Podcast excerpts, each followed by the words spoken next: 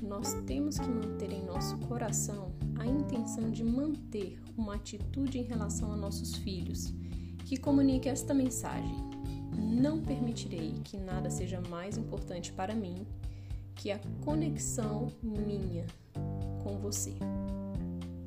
Sua tarefa da escola não será mais importante para mim do que a minha conexão com você. Sua obediência, nível de respeito e o seu sucesso nas tarefas desempenhadas jamais serão mais importantes para mim do que a minha conexão com você.